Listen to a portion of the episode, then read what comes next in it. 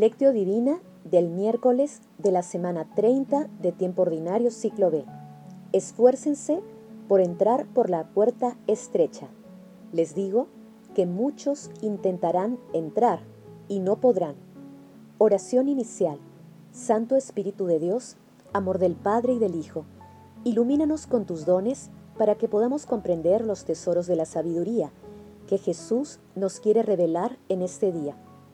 Otórganos la gracia para meditar los misterios de la palabra y revélanos sus más íntimos secretos.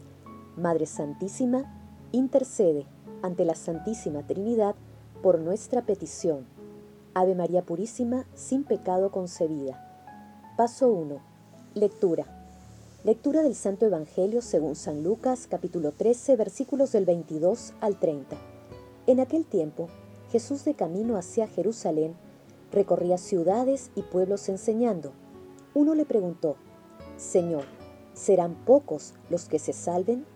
Jesús les dijo, Esfuércense por entrar por la puerta estrecha. Les digo que muchos intentarán entrar y no podrán. Cuando el amo de la casa se levante y cierre la puerta, se quedarán afuera y llamarán a la puerta diciendo, Señor, ábrenos y él les contestará, no sé quiénes son ustedes. Entonces comenzarán a decir, hemos comido y bebido contigo, y tú has enseñado en nuestras plazas. Pero él contestará, no sé quiénes son ustedes. Aléjense de mí, malvados. Entonces será el llanto y el rechinar de dientes, cuando vean a Abraham, Isaac y Jacob y a todos los profetas en el reino de Dios, mientras ustedes serán arrojados fuera, y vendrán muchos de oriente y occidente, del norte y del sur, y se sentarán a la mesa en el reino de Dios. Hay últimos que serán primeros, y hay primeros que serán últimos. Palabra del Señor, gloria a ti, Señor Jesús.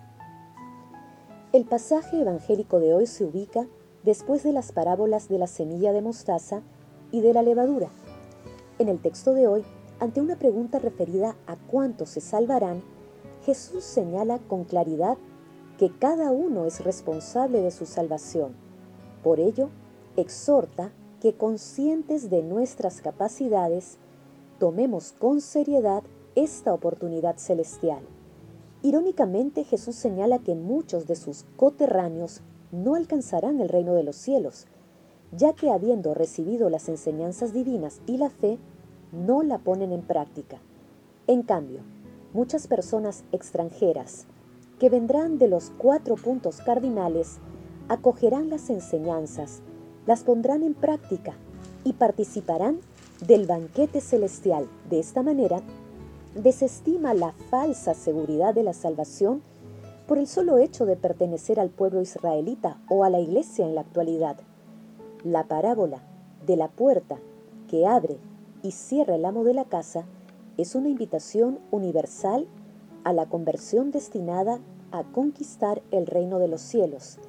Dediquémonos generosamente al mandamiento del amor, a amar a Dios y al prójimo, dejando que la providencia divina actúe abriéndonos la puerta a la vida eterna, cuando se produzca el dulce llamado.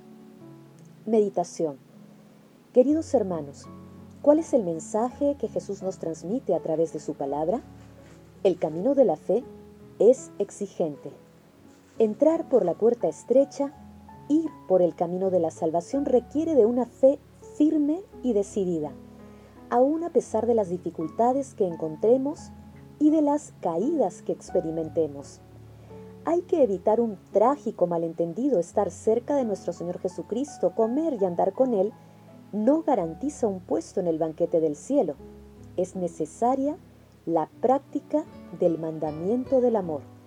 En el Sermón de la Montaña, Mateo capítulo 5, versículo del 3 al 10, nuestro Señor Jesucristo a través de las bienaventuranzas nos sugiere ocho puertas para entrar al cielo. El llamado de nuestro Señor Jesucristo es universal ofrece la promesa de la salvación, no solo para Israel, sino para toda la humanidad. Es una realidad futura que es viable para todos, porque todos los seres humanos tenemos vocación celestial. Hermanos, meditando la lectura de hoy respondamos, ¿estamos decididos a ser transformados por nuestro Señor Jesucristo para entrar por la puerta estrecha? ¿Estamos dispuestos a participar activamente en la misión de ayudar a la salvación de los hermanos que se encuentran alejados de los preceptos cristianos? Que las respuestas a estas preguntas nos ayuden a no desmayar en nuestros esfuerzos para alcanzar la salvación de la mano de nuestra Santísima Madre. Jesús nos ama. Paso 3. Oración. Padre Eterno, por el ejemplo vivo de tu amado Hijo nuestro Señor Jesucristo, haz que la Iglesia ayude a que toda la humanidad se acerque a tu amor misericordioso. Amado Jesús, nos presentamos ante ti, decididos a seguirte, poniendo en tus manos todas las capacidades que tú mismo nos has dado Otórganos, amado Jesús, las gracias para pasar por la puerta estrecha de la cruz y podamos compartir contigo la gloria de la resurrección. Espíritu Santo, socorre nuestras debilidades y condúcenos hacia nuestro Señor Jesucristo, de la mano de nuestra Santísima Madre, la siempre Virgen María. Amado Jesús, por tu infinita misericordia mira con bondad a las almas del purgatorio y permíteles participar del banquete celestial. San José, hombre bueno, que tuviste la felicidad de conversar con Jesús y María, alcánzanos la gracia de la humildad y que ninguna impureza manche nuestro corazón. Madre Santísima, Madre de la Iglesia, intercede ante la Santísima Trinidad por nuestras peticiones. Amén. Paso 4. Contemplación y acción. Hermanos, contemplemos a nuestro Señor Jesucristo, con una carta de San Agustín. Si Cristo dice que Él es el camino de la salvación, la gracia y la verdad, si Él es el camino único de retorno al Padre para los que creen en Él, hay algunos que se preguntan por la suerte de todos aquellos que han vivido antes de su venida. Respondemos que Cristo es la palabra de Dios por la que se hizo todo. Es el Hijo porque es la palabra no una palabra que se extingue al ser pronunciada, sino la palabra inmutable y eterna que está junto al Padre inmutable, que rige el universo corporal y espiritual según la conveniencia de los tiempos y los lugares. Este verbo es la sabiduría y la ciencia en persona. Le corresponde regir todo, gobernar todo según el tiempo y de la manera que le parece conveniente. Es siempre el mismo, siempre ha sido el mismo, y lo es también hoy.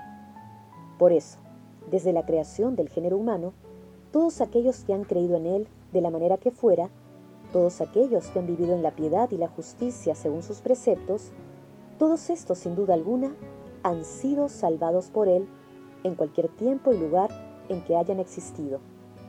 Así, al igual que nosotros creemos en el que permanece junto al Padre y que ha venido a nosotros asumiendo nuestra carne, los antiguos profetas creían en el que permanecía junto al Padre y tenía que venir al mundo. El transcurso del tiempo hace que ahora proclamemos como hecho consumado lo que entonces era el anuncio futuro. Pero la fe no ha variado y la salvación es la misma. Queridos hermanos, esforcémonos para entrar por la puerta estrecha, que nuestra decisión de seguir a nuestro Señor Jesucristo sea firme e inquebrantable, y dejemos que el Espíritu Santo nos prepare para estar fuertes en medio de las dificultades que se presentan en nuestras vidas. Que el pan de los ángeles sea nuestro alimento en la Santa Eucaristía.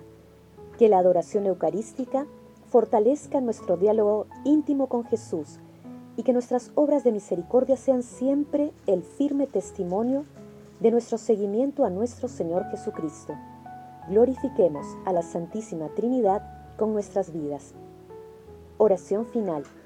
Gracias Señor Jesús porque tu palabra nos conduce por caminos de paz, amor y santidad. Espíritu Santo, ilumínanos para que la palabra penetre a lo más profundo de nuestras almas y se convierta en acción. Dios glorioso, escucha nuestra oración. Bendito seas por los siglos de los siglos. Madre Santísima, intercede ante la Santísima Trinidad por nuestra petición. Amén.